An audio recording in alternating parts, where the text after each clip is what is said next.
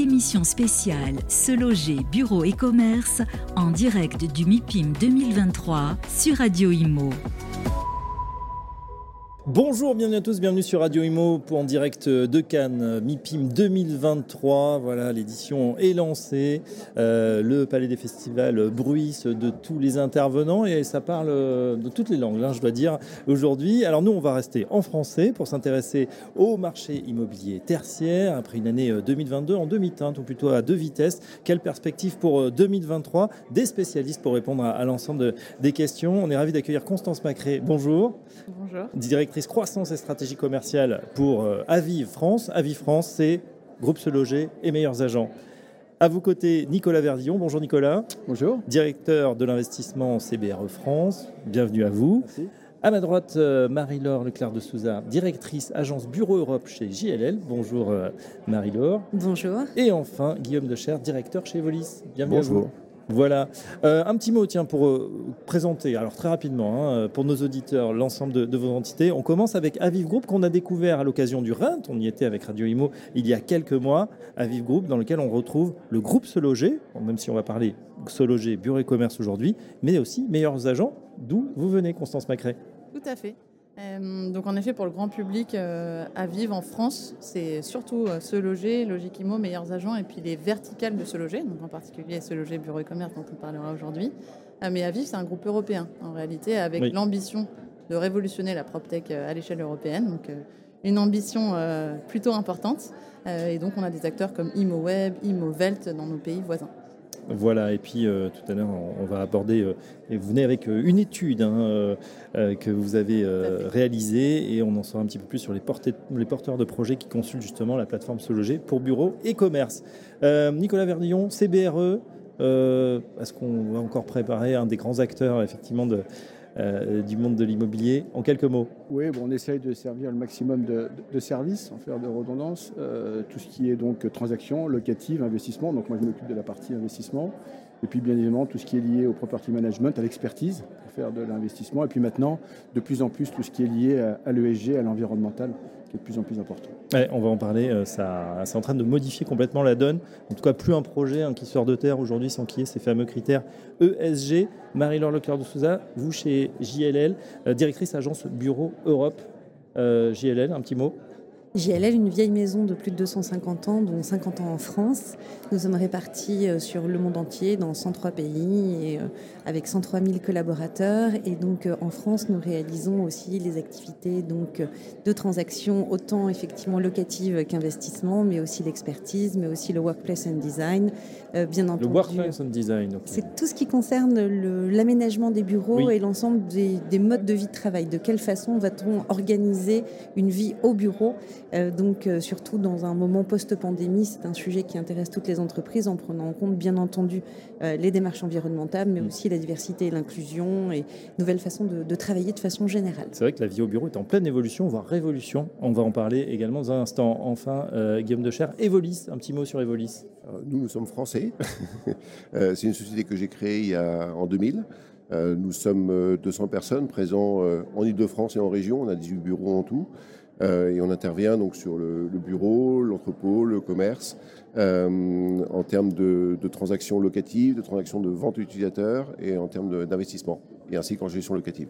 Très bien, allez, on se focalise justement sur ce marché de l'immobilier euh, tertiaire avec euh, nos experts, on l'a compris. On démarre avec, euh, avec vous, Constance. Tout le monde connaît Se Loger, la plateforme de référence. Voilà, en tout cas, c'est le réflexe en, France. C'est Se Loger, il y en a quelques autres, évidemment. Mais vous, êtes, vous avez cette position de leader. C'est vrai par contre, bureau et commerce, on, on connaît moins. Est-ce que vous pouvez nous, nous présenter la, la plateforme et surtout, qui sont finalement les porteurs de projets? Parce que quand on va sur bureau et commerce, on est en recherche de quelque chose. Oui, tout à fait. Euh, ben, en, en effet, Se Loger Bureau et Commerce, c'est le leader euh, sur l'immobilier tertiaire. Euh, pour recontextualiser, notamment pour les auditeurs, c'est 67 000 annonces chaque mois Oui. et c'est 370 000 visites mensuelles. Donc ça donne une idée de la portée de- du site Se Loger Bureau et Commerce. En ce qui concerne les profils, euh, on a beaucoup de dirigeants, deux tiers globalement hein, des- du trafic qui est réalisé par des dirigeants. On a un 20% d'investisseurs et puis on va surtout toucher des PME. Donc ça, ça va être vraiment le profil assez diversifié, mais avec ces, grandes tendances-là. D'accord. Pour avoir autant d'annonces, évidemment, vous travaillez avec les uns et les autres. autour de la table, tout le monde utilise. Ça devenu aussi la, plateforme de référence? Tout à fait. Marie-Laure, oui. C'est le réflexe aussi, de même que ah, voilà, les, agents immobiliers, ils ont se loger. Là aussi, on, vous travaillez en bon partenariat? Tout à fait travaille en très bon partenariat effectivement avec euh, le groupe Aviv et Se Loger depuis de nombreuses années, puisque nous avons été aussi acteurs aux côtés de Se Loger de la création justement de, euh, de tout l'univers euh, bureau et commerce. Et aujourd'hui, l'ensemble des acteurs de la place travaillent avec, avec le groupe et c'est une vitrine digitale pour l'ensemble des activités d'immobilier entreprise. Mmh. Alors, ça veut dire que quand on a autant d'annonces et autant de trafic vous avez énormément de data, hein, c'est euh, l'heure de la, data aujourd'hui. Encore faut-il savoir l'exploiter, mais vous êtes aussi des spécialistes chez Meilleurs Agents, euh, où vous étiez, vous avez gardé ces compétences évidemment que vous mettez maintenant à l'intérieur du groupe. Euh, est-ce que vous avez justement euh, observé une évolution sur la recherche des, porteurs de projets? Qu'est-ce qu'ils recherchent depuis finalement cette crise sanitaire qui a rebattu les cartes? Alors il y, a, il y, a, plusieurs tendances qu'on peut observer. Euh, en effet, on a une place de choix en ce qui concerne la data, parce qu'on voit ce qui se passe du côté de l'offre, ce qui se passe du côté de la demande. Donc, euh, c'est une position euh, vraiment très particulière. La première chose, c'est qu'on voit que le marché est de plus en plus concurrentiel. Derrière ça, c'est une évolution de l'offre, c'est-à-dire qu'on a plus 18% d'offres par rapport à l'an dernier à la même période. Ça veut dire qu'on a vraiment une concurrence qui est intense. On voit aussi qu'on a la location par rapport à l'achat, qui est aussi une tendance qui se renforce. Donc en deux ans, globalement, on a du x2 à x3, selon qu'on regarde du bureau, des locaux, des entrepôts sur, le, sur le marché de la location. Donc ça, c'est extrêmement important. On loue davantage aujourd'hui tout à fait. En tout cas, on a une demande pour la location qui a augmenté. Donc ça, c'est typiquement deux grandes tendances qu'on euh, observe sur le marché, depuis le Covid notamment. Et puis, bien sûr, on en reparlera des critères qui évoluent. Euh, donc on pourra, on, pourra parler de ça, mais ça ne concerne pas que, que le résidentiel, hein, les, les mm. évolutions euh, suite à la crise Covid. Mm. Euh, c'est vrai qu'on a le réflexe aujourd'hui d'aller sur Internet pratiquement pour tout, pour un restaurant, pour quelque chose à acheter. On, passe, j'ai l'impression, de plus en plus de temps avant de passer à l'acte, finalement, d'aller voir le professionnel. Déjà sur Internet, c'est une première phase. Est-ce que ça se retrouve dans le temps de recherche des professionnels? Oui, tout à fait. C'est aussi un, facteur qui est plutôt à la hausse dans ce qu'on observe dans les données. C'est-à-dire qu'on va se renseigner de plus en plus avant de passer l'étape de contacter un professionnel, euh, d'où tout l'enjeu ben, de, visibilité, de mise en avant et de réassurance aussi auprès de ces, potentiel euh, porteur de projet. C'est intéressant, on a déjà des, voilà, des choses qui se dessinent, hein, euh, location versus achat. On va justement, comme on, a, on, a, de l'expérience autour de la table, s'intéresser à, ce marché, comment s'est passé 2022 et puis quelles sont les perspectives 2023. c'est vrai qu'on, je disais, on a eu un marché en, demi-teinte ou plutôt à deux vitesses. Pourquoi? Parce que finalement, le début d'année 2022 était très bon et puis on a une, une cassure avec bah, voilà, les, événements, l'inflation, la, la, guerre, et puis l'année marqué le pas. Euh, Marie-Laure, euh, comment ça se passe euh, pour cette année? Comment vous appréhendez cette nouvelle année 2023 alors l'année 2022 au niveau locatif est restée assez stable jusqu'à la fin de l'année. Oui. En tout cas en France et en Europe. Hein, c'est l'investissement et je pense que Nicolas ou Guillaume pourront vous en parler, mais c'est majoritairement le marché de l'investissement qui a décroché plutôt que le marché de la location de bureaux de façon générale, puisque la demande placée, qui est l'un des agrégats que nous utilisons pour justement avoir une idée du dynamisme de, de la recherche de bureaux et de la prise à bail, était très bonne. L'année dernière, nous avons comptabilisé en région Île-de-France 2,2 millions de mètres carrés de bureaux donc loués par des entreprises, donc de nouveaux projets d'entreprise et de, déménagement. Euh, l'année dernière a été la, continuité de la transformation, et nous en parlions en, introduction, de la façon dont les entreprises veulent travailler. Donc euh, une recherche de qualité, une recherche de centralité, une recherche de service euh, pour que justement les entreprises arrivent à continuer à, attirer, à retenir des talents, puisque ça c'est la, vraie bagarre aujourd'hui, la vraie, la vraie bataille que les entreprises mènent. L'année 2023 est une année qui semble être un peu moins faste en termes de, mètres carrés placés, puisqu'on table aujourd'hui plutôt sur une, une, idée de 2 millions de mètres carrés placés sur cet agrégat dont je vous parlais, qui était à 2,3 millions sur une, une, décennale. Donc ça vous donne une petite idée. Tout simplement parce que d'abord, beaucoup d'entreprises ont déjà fait leur mutation.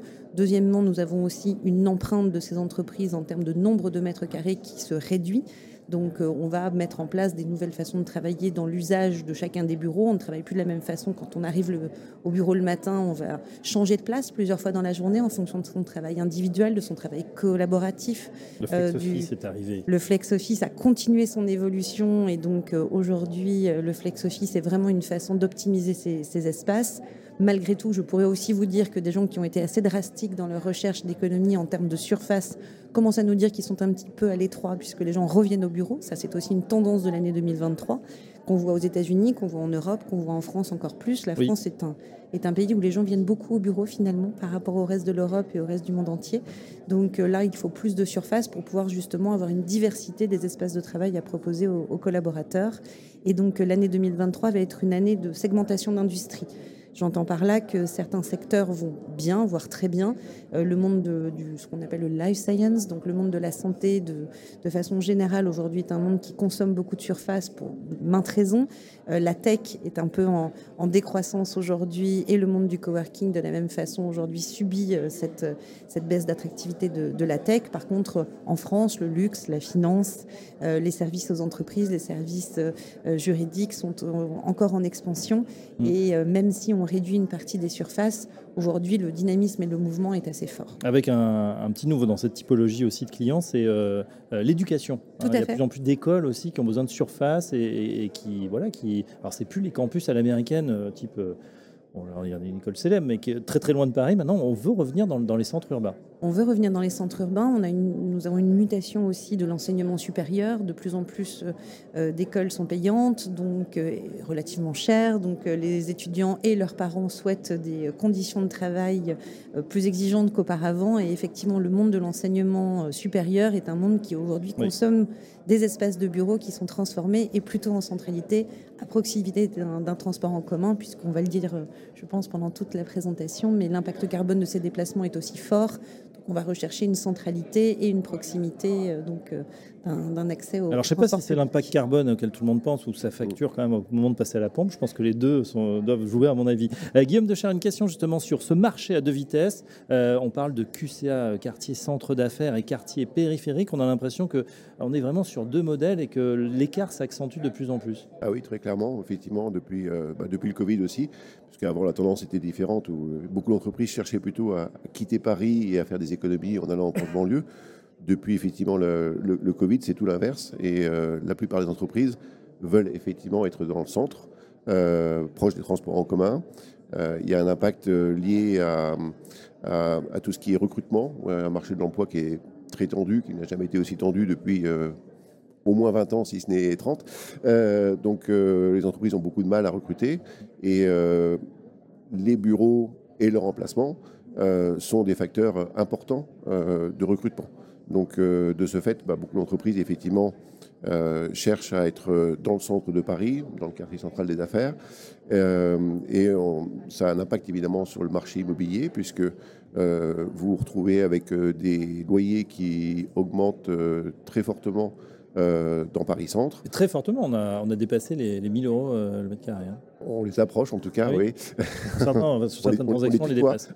euh, et, et, effectivement, c'est un vecteur d'attractivité, vous disiez, pour les talents. Euh, oui. Là, c'est même un, un marqueur. Hein. Aujourd'hui, on parle oui. quand même d'avoir un bureau un peu emblématique, totem, euh, qui est un véritable marqueur pour la société. Oui, tout à fait. C'est vraiment un élément essentiel.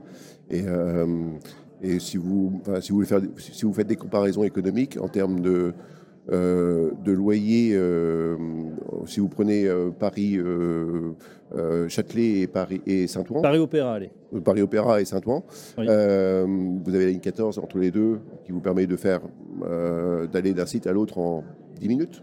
donc c'est vraiment tout proche. et aujourd'hui, en, en, loyer facial, donc effectivement à Paris Opéra, vous êtes près des 1000, des 1000 euros du mètre carré. Oui en loyer économique. Euh, alors quand on dit loyer économique, hein, c'est en enlevant les franchises de loyer, les accompagnements euh, travaux, euh, vous tournez aux alentours de 850 environ, euh, alors qu'à Saint-Ouen, euh, vous êtes à 400 euros, moitié moins, 350 ouais. en facial, ouais. et avec des mesures d'accompagnement qui sont beaucoup plus fortes, où les, les propriétaires offrent en moyenne 30 de, de, réduction. Euh, mais encore une fois, comme disait Marie-Laure, le texte, la, je pense la finance, encore plus le luxe, compliqué de se mettre peut-être dans, ces quartiers encore connotés. Ça va sûrement évoluer avec le Grand Paris. On va s'intéresser à la partie finance avec euh, Nicolas Verdillon. État du marché, euh, état des lieux du marché en termes d'investissement. donc on le disait, hein, très bonne tendance aussi de tout 2022 pratiquement, avec un T4 qui s'est complètement mis à l'arrêt ou des projets plutôt reportés. Est-ce que c'est reporté pour aller mieux en 2023 Quel est Comment vous analysez ce marché d'un point de vue euh, financier, euh, je vais Nicolas Verdillon? Je vais rebondir sur deux, deux de vos euh, annonces. Un, effectivement, j'ai bien aimé tout à l'heure, marché à deux vitesses.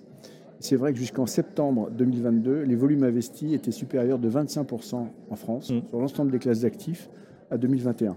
Effectivement, on peut dire, oh là là, tout va très bien. Tout allait bien. Et en fait, qu'est-ce qui se passe? Quatrième trimestre, vous venez de le dire, un arrêt, un grippage, un écoulement. Alors, moi j'aime bien remettre ça un peu dans son, son environnement.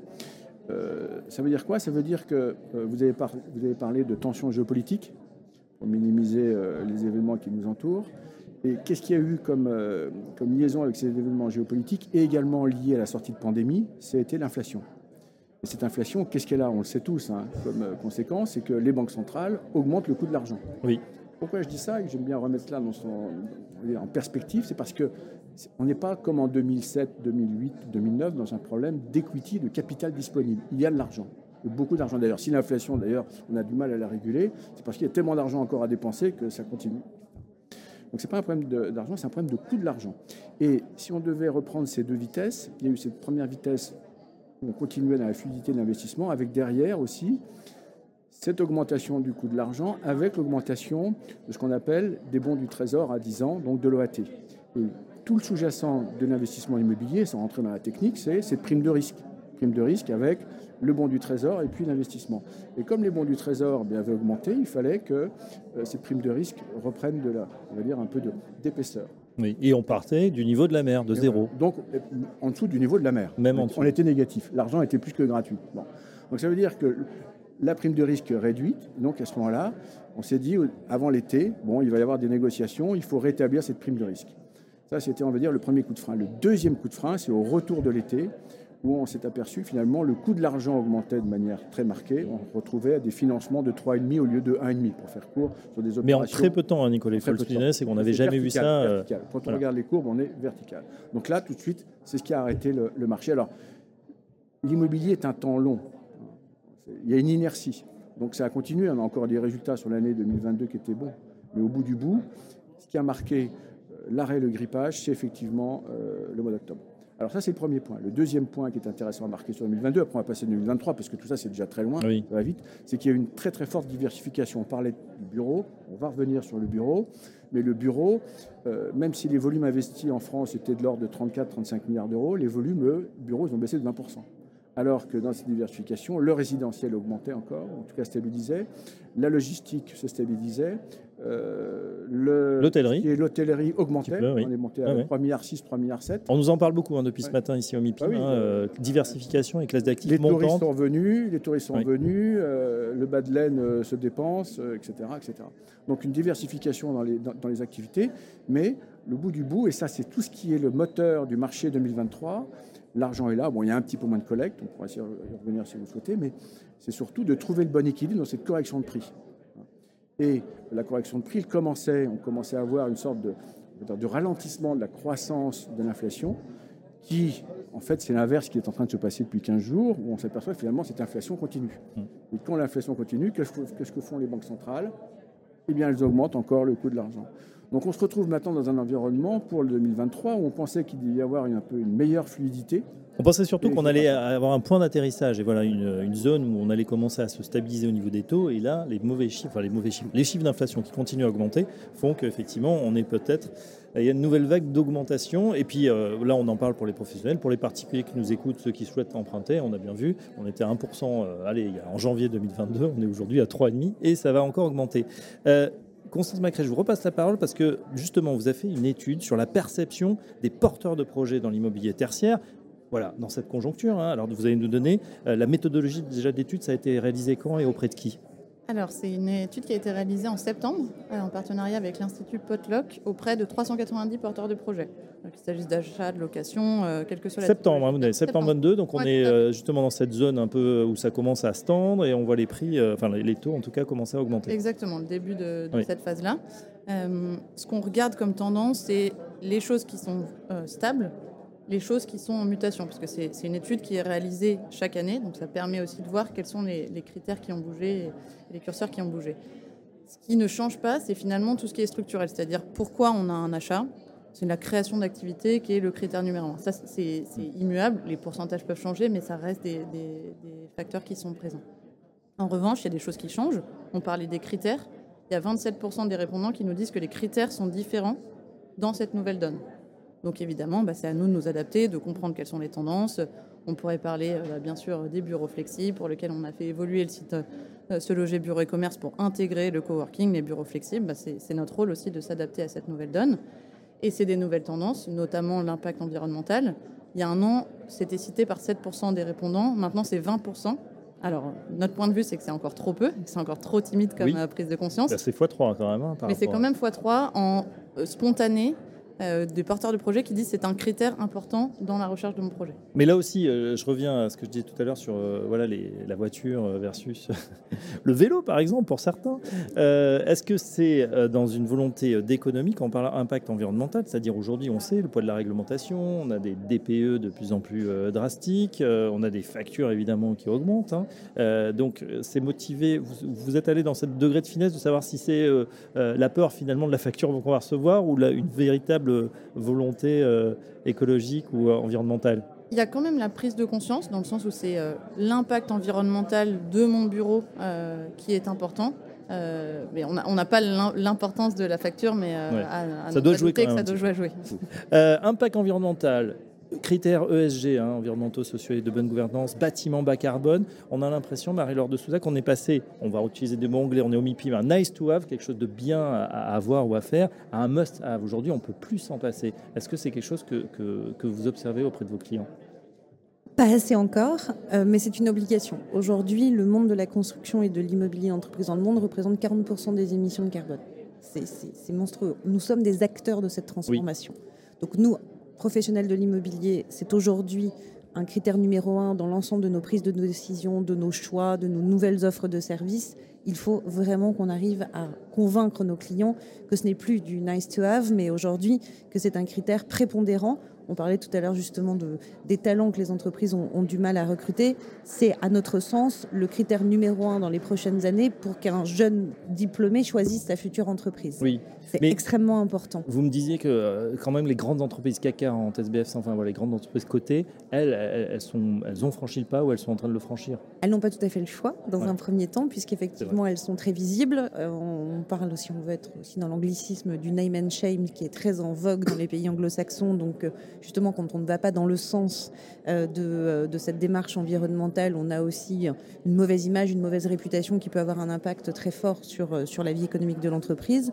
Mais au-delà de ça, aujourd'hui, nous sommes assez frustrés en tant que professionnels de, de l'immobilier d'entreprise de voir parfois des entreprises nous dire je veux justement attirer de nouveaux talents, je veux aller dans le sens des, critères ESG. Et aujourd'hui, nous avons la chance d'avoir sur le parc immobilier français un grand nombre d'immeubles qui pourraient correspondre justement à ces attentes.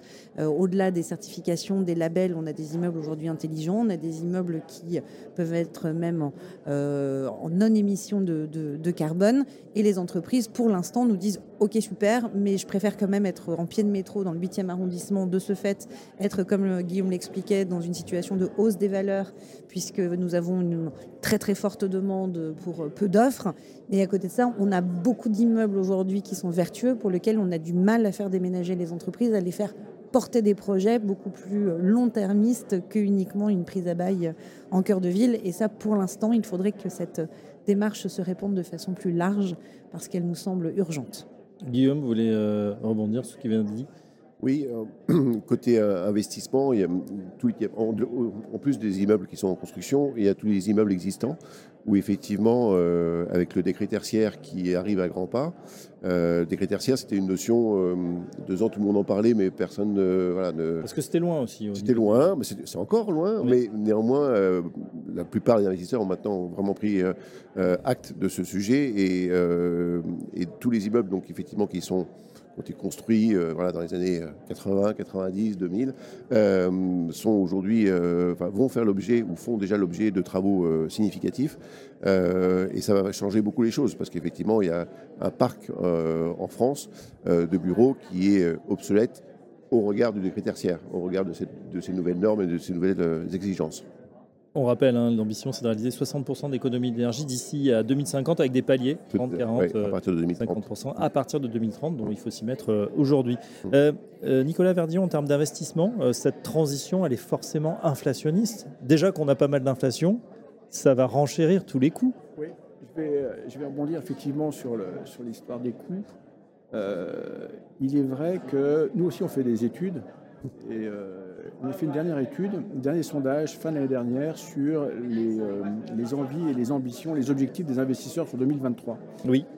Une de trois chiffres, euh, quasiment un tiers des investisseurs qui ont des opérations obsolètes sont prêts à les vendre, à les céder. Donc on voit bien qu'ils veulent les sortir et qu'ils ont bien conscience que, ce n'est pas pour les mettre au rebut, en tout cas ils veulent les sortir. Ça c'est un premier chiffre important. Deuxième chiffre qui est important, c'est que par rapport au coût, 25% des investisseurs qui étaient interrogés sont prêts à payer beaucoup plus cher pour avoir un produit décarboné ou en tout cas qui correspond, qui, va dans l'attente de la, de la transition énergétique. Et ce qui est intéressant, c'est que plus de la moitié de ces 25% sont prêts à payer Mm. 20% plus cher et plus de coûts qu'une normalité pour avoir un produit euh, qui, ne répondent- qui ne correspond pas ou qui correspond en tout cas sur la décarbonation. On voit bien que ça c'est extrêmement important. Ça c'est le premier, euh, la première approche. Le deuxième, euh, le deuxième chose, c'est que euh, on se retrouve prêt à payer plus cher dans les financements. Comment fait-on? C'est un peu l'inverse là. Pourquoi je dis ça? C'est que dans les critères maintenant des banques pour vous prêter de l'argent, vous avez la décarbonation et puis vous avez les économies d'énergie. Les deux sont un peu liés. Et on s'aperçoit que vous avez des prêts bancaires qui se font sur, par exemple, euh, un accord qui fait que si vous vous engagez dans les deux à trois ans maximum, compte tenu de la maturité de la dette, dans les deux à trois ans maximum à faire des économies d'énergie, on vous rabaisse votre coût de votre financement de 5, 7 ou 10 points de base. Ah, D'accord. Alors c'est incitatif, hein. Oui. rien de punitif pour l'instant. Hein. On pourrait dire, est-ce que ça reste une obligation? Non, c'est pas une obligation. Ça serait bien, mais ça va le devenir. Ça va devenir euh, punitif. hein. C'est la, la tendance. Donc là, on a un coût, c'est l'inverse là. D'accord. Euh, une, euh, on revient à, à votre étude, euh, Constance, si vous le voulez bien. Euh, Est-ce que c'est le, c'est le bon moment pour ceux qui, voilà, qui, qui estimaient il y a quelques mois qui voulaient se lancer dans le projet parce que ça pourrait être un, un repoussoir finalement cette conjoncture un peu compliquée de se dire alors on n'a pas l'impression que les taux vont baisser très rapidement. Est-ce que c'est le bon moment? Qu'est-ce qu'ils vous disent quand vous pouvez leur poser cette question? Alors c'est là qu'on voit que c'est quand même un marché assez résilient, parce qu'il y en a trois quarts d'entre eux qui nous disent que c'est toujours un bon moment. Oui. Donc euh, encore une fois, si on a le, le recul, c'était 81%, donc c'est à la baisse par rapport à l'année passée, Ouais. Euh, mais ça reste, ça reste extrêmement résilient. Donc c'est toujours le bon moment. Ce qui est aussi assez intéressant, c'est de comprendre les signaux faibles derrière ça, et on voit qu'en fait, que ce soit côté euh, acheteur, cédeur ou côté personne qui recherche, donc porteur de projet à l'achat ou à la location, euh, on a des profils assez pessimistes. C'est-à-dire que celui qui doit céder se dit que les prix vont baisser, et puis celui qui doit acheter ou louer se dit que les prix vont monter. Euh, donc ça, c'est aussi assez intéressant. C'est que c'est un bon moment, mais on est un peu précautionneux par rapport à ce qui peut se passer. On se dit que la balle n'est pas trop dans, dans son camp, euh, respectivement. D'accord, donc euh, voilà, ils, ils regardent la, la projection et c'est vrai que les acheteurs se disent de toute façon je paye mais ça sera peut-être plus cher demain ou les conditions de financement vont se durcir ou je serai obligé d'être d'être euh, complètement euh, ESG, vert, euh, avec d'autres contraintes peut-être donc compliquées. On a évoqué tout à l'heure justement des tendances qui bouleversent ce, marché, ce marché de bureau, c'est notamment sur le marché du travail, le, télétravail. Alors je ne sais pas dans vos entreprises respectives euh, combien on est, un jour, deux jours, trois jours, est-ce qu'on est revenu? En tout cas on a l'impression qu'il y a un sentiment de, retour au bureau. Voilà, la fête est finie, c'est vrai que certains en ont abusé et les RH sont, un petit peu émus. Euh, Marie-Laure de Souza, vous nous disiez tout à l'heure, c'est vrai que la France, enfin les Français, eux, ils viennent au bureau. N'est pas comme les Américains à faire du full remote, c'est-à-dire euh, voilà, passer sa vie euh, chez soi et, et d'oublier qu'on qu'on, euh, vient à l'entreprise. ça, s'explique par plein de raisons. Des raisons culturelles dans un premier temps, des raisons liées au résidentiel. Je vous avouerai que quand il y a un peu plus de place, on a aussi la possibilité d'avoir un bureau dans de bonnes conditions. et aux États-Unis, en l'occurrence, c'est plutôt le cas. Il y a une question de coût des transports. En Angleterre, le coût de, du déplacement professionnel pour aller de chez soi au bureau représente entre 20 et 25% du salaire moyen euh, d'un cadre, d'un cadre à Londres. Donc c'est aussi une raison pour laquelle il y a peut-être un intérêt à rester chez soi, au-delà du fait qu'on n'est pas en cœur de ville et que la résidence ne se passe pas en cœur de ville, mais plutôt à la campagne, donc avec plus de place. Donc vous voyez, il y a des éléments très factuels. Après, il y a des éléments culturels. Plus vous êtes dans le sud de l'Europe, plus vous aimez aller au bureau parce que vous aimez rencontrer les gens et vous considérez que c'est une expérience sociale que de venir au bureau parce que ça fait partie d'un équilibre entre la vie professionnelle et la vie privée. Et puis après, en ce qui concerne nos entreprises en tant que telles, je vous avouerai que nos métiers sont de valoriser, expertiser, vendre, louer des bureaux. Donc si, nous n'y sommes pas, c'est quand même un petit peu ballot. Euh, aujourd'hui, c'est un petit peu se tirer une balle dans le pied aussi par rapport à ce que nous représentons au quotidien et les valeurs que nous considérons aussi être fortes dans la vie sociale que justement cette interaction de la vie professionnelle avec ses collègues, avec ses clients. Et pour terminer, aujourd'hui, on voit quand même une certaine limite donc au télétravail. Donc je vous, je vous confirme qu'aux États-Unis, parce que être loin des yeux, loin du cœur a aussi eu un impact sur un certain nombre de salariés aux États-Unis. Euh, ils reviennent de façon assez massive au bureau, mais pas partout. Donc on a des grands mouvements démographiques aux États-Unis. Euh, New York perd un certain nombre d'habitants, Los Angeles perd un certain nombre d'habitants au euh, profit de villes secondaires comme en France, par exemple. Donc il y a aussi cette mutation qui est importante. Et euh, aujourd'hui, on constate malgré tout que dans un premier temps, euh, le télétravail permet une hausse de la productivité puisqu'on réalise une tâche seule et on gagne du temps sur le temps de transport. Mais là, ce, dont euh, les sociologues sont en train de se rendre compte et les chefs d'entreprise, c'est qu'on perd toute la créativité, toute la construction de nouvelles offres, les nouveaux produits de demain. Et lorsqu'on est tout seul chez soi, c'est beaucoup plus compliqué d'inventer le futur. Et c'est ce qui fera, à mon sens, revenir les gens dans un cadre de bureau peut-être différent. Mais, mais Donc on est. Au début, on progresse très vite dans un gain de productivité, puis ça stagne, et puis peut-être ça baisse, ou on a une perte d'envie, de motivation. Euh, c'est intéressant ce que vous disiez justement sur l'envie d'aller au bureau. Je pense que le français, bon, comme souvent, on est un peu au milieu, on est latin, on aime aussi, on a bien embrassé ces, nouvelles techno. Euh, mais quelqu'un me disait, un intervenant, que c'est vrai que souvent en France, on est dans des bureaux quand même 5 étoiles. Et par rapport à un habitat qui est petit, qui est euh, bon, des fois un peu compliqué, ben on aime aller au bureau parce qu'on se retrouve dans des, dans des endroits très sympathique. Euh, il appelait ça le bureau 5 étoiles. Et alors, je connais un petit peu les bureaux des, uns et des autres. Et là, on n'est pas sur le cordonnier le plus mal chaussé, hein, parce que vous avez tous des bureaux euh, assez, assez sympas, euh, c'est vrai. Et Guillaume, votre, votre avis là, justement, sur ce, sur ce télétravail, qu'est-ce qui l'a bouleversé? Quelles sont les tendances que vous observez? Oui, bah, tout dépend des métiers aussi. Hein. Euh, effectivement, euh, entre une société informatique avec des développeurs euh, ou effectivement un métier comme le nôtre où on doit être en visite et sur le terrain, la dose de télétravail ne peut pas être la même. c'est une question d'équilibre. Je pense qu'en effet, il y a eu post-Covid un, balancier qui était un peu trop vers le télétravail, qui en effet revient maintenant alors le tout, c'est qu'ils reviennent à son juste milieu. Je pense que la solution de dire euh, on abandonne le télétravail, ça n'existe pas. Euh, tout le monde a, en, a pris acte et, je pense que c'est une très bonne chose pour l'équilibre personnel. nous, on a mis en place le télétravail avant le Covid, donc c'est quelque chose qui nous tient assez à cœur. pour autant, effectivement, il faut que ce soit un bon équilibre entre euh, je travaille un peu chez moi, mais ce n'est pas au détriment de mon appartenance à l'entreprise, ce n'est pas au détriment de, euh, de mes relations euh, sociales avec l'ensemble de mes, de mes collègues ou collaborateurs. Alors je vais être plus spécifique, comment ça se traduit finalement dans les bureaux? Est-ce que par exemple on a des réaménagements de surface? Parce qu'on se dit, bah, si tout le monde n'est plus là ou vient au 15-5e, au 3-5e, finalement on peut recomposer le, bureau complètement Est-ce que c'est ce que vous avez observé? Le télétravail est un élément porteur pour effectivement le flex office. Parce que, en effet, euh, euh, dire à un collaborateur qui vient en permanence au bureau, euh, tu n'as plus de bureau fixe, c'est relativement compliqué. dire à un collaborateur, bah, tu viens trois jours par semaine, de ce fait, tu n'as plus de bureau fixe, ça paraît plus cohérent et envisageable. Donc c'est un élément porteur pour le flex office. Pour autant, euh, le flex office, euh, en France en tout cas, euh, a des difficultés quand même à, s'imposer parce que bah, le français est très attaché à son bureau. euh, C'est-à-dire qu'au final, on n'a pas forcément une. Euh, on pourrait se dire, on, a, on, va réduire massivement le nombre de mètres carrés pour mmh. une entreprise, mais non, en fait, ça se recompose oui. avec des nouveaux espaces. Oui.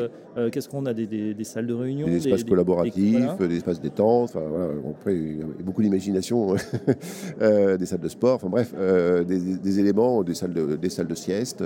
voilà.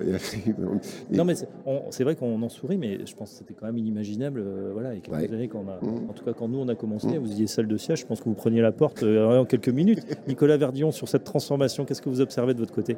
Moi, j'observe bien l'œil des investisseurs.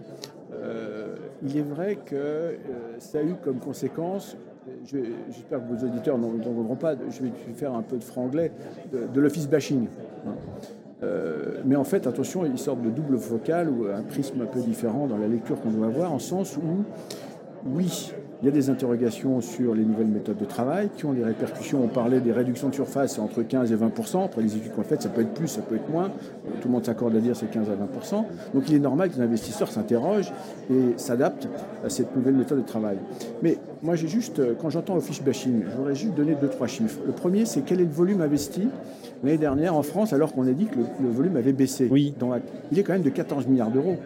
14 milliards d'euros, ça fait un peu d'argent. C'est pas mal. Premier point. Deuxième point, Marie-Laure l'a très bien dit, les utilisateurs, nous tous sommes des animaux sociaux, nous avons besoin d'aller au bureau. Donc les entreprises ont beaucoup plus besoin de bureaux qu'elles ne veulent bien, en tout cas les collaborateurs, euh, l'entendent et l'accepter. Ça veut dire quoi? Ça veut dire qu'il y a une sorte d'adaptation, de, mise au point entre le marché de l'offre et de l'acquisition des investisseurs sur le bureau. Mmh.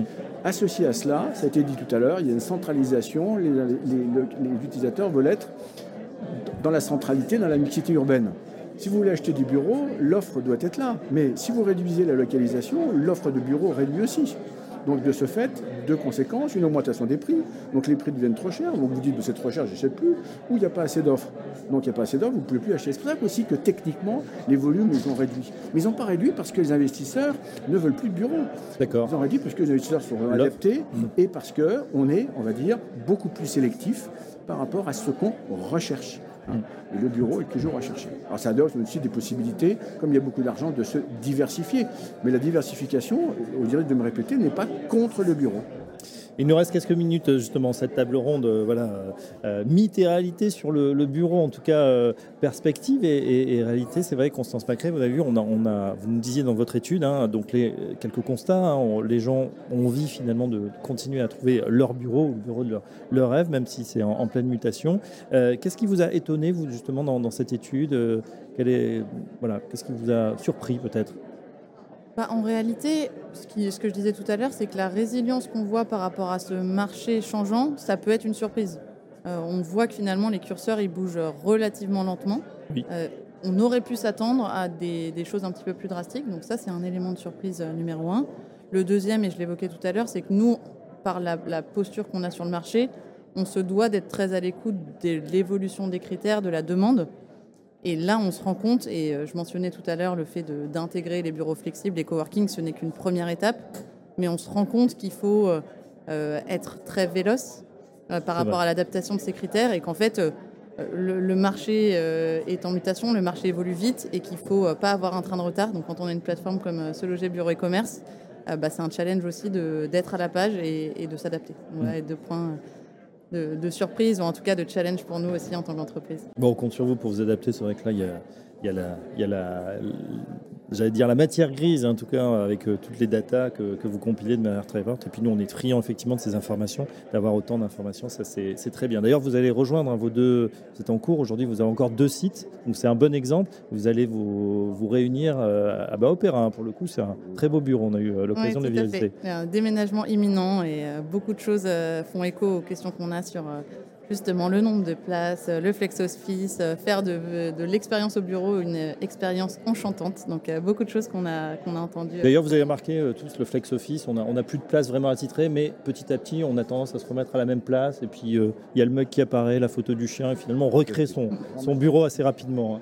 Euh, Marie-Laure, avec vous, juste, je voudrais dézoomer un tout petit peu de, Paris. Qu'est-ce que vous avez des, chiffres aussi ou des tendances sur les, autres villes? C'est vrai que les autres villes, c'est vrai que le marché parisien est le plus dynamique, le plus important le plus profond, mais euh, Lyon, Nantes sont des marchés intéressants aussi.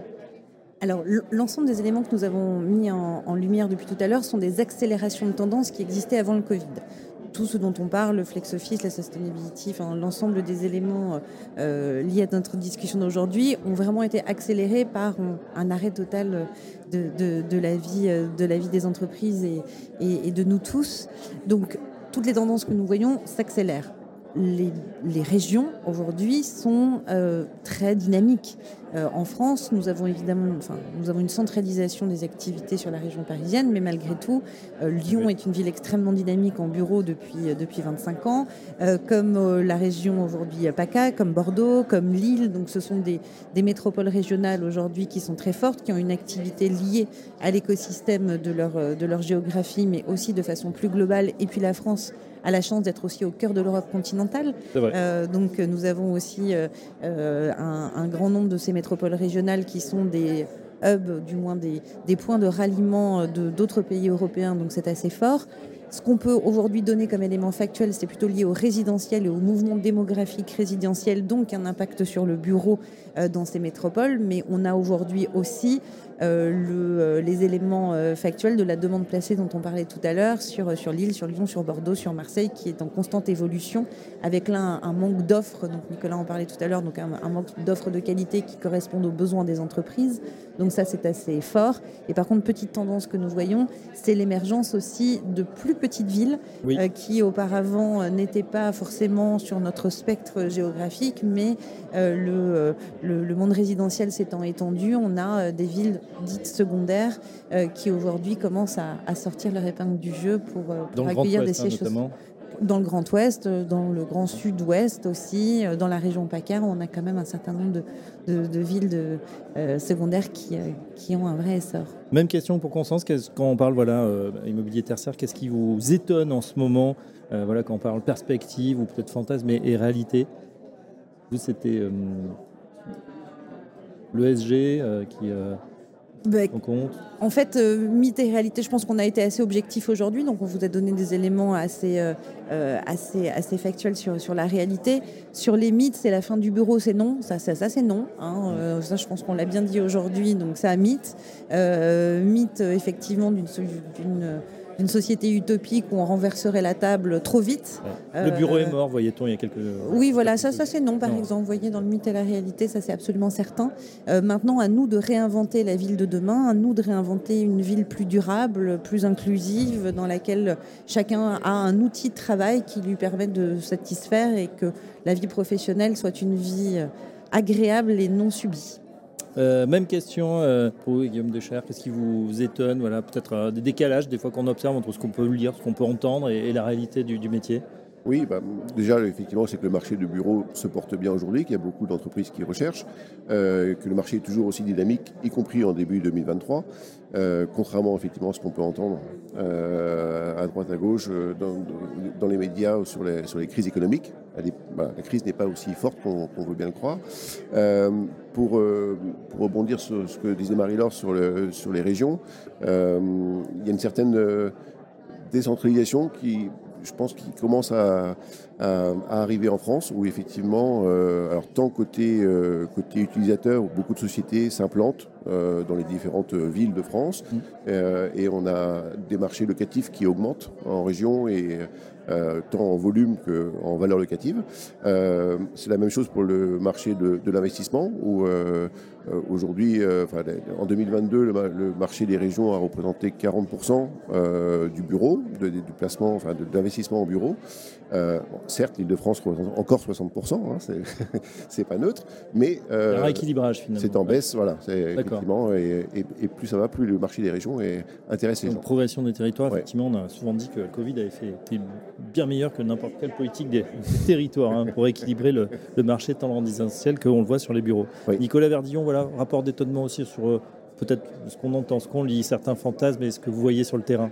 Oui, je ne vais pas dire tout le contraire de ce que j'ai déjà dit, mais euh, je rajouterais, je pense que tout est une histoire de mise en perspective.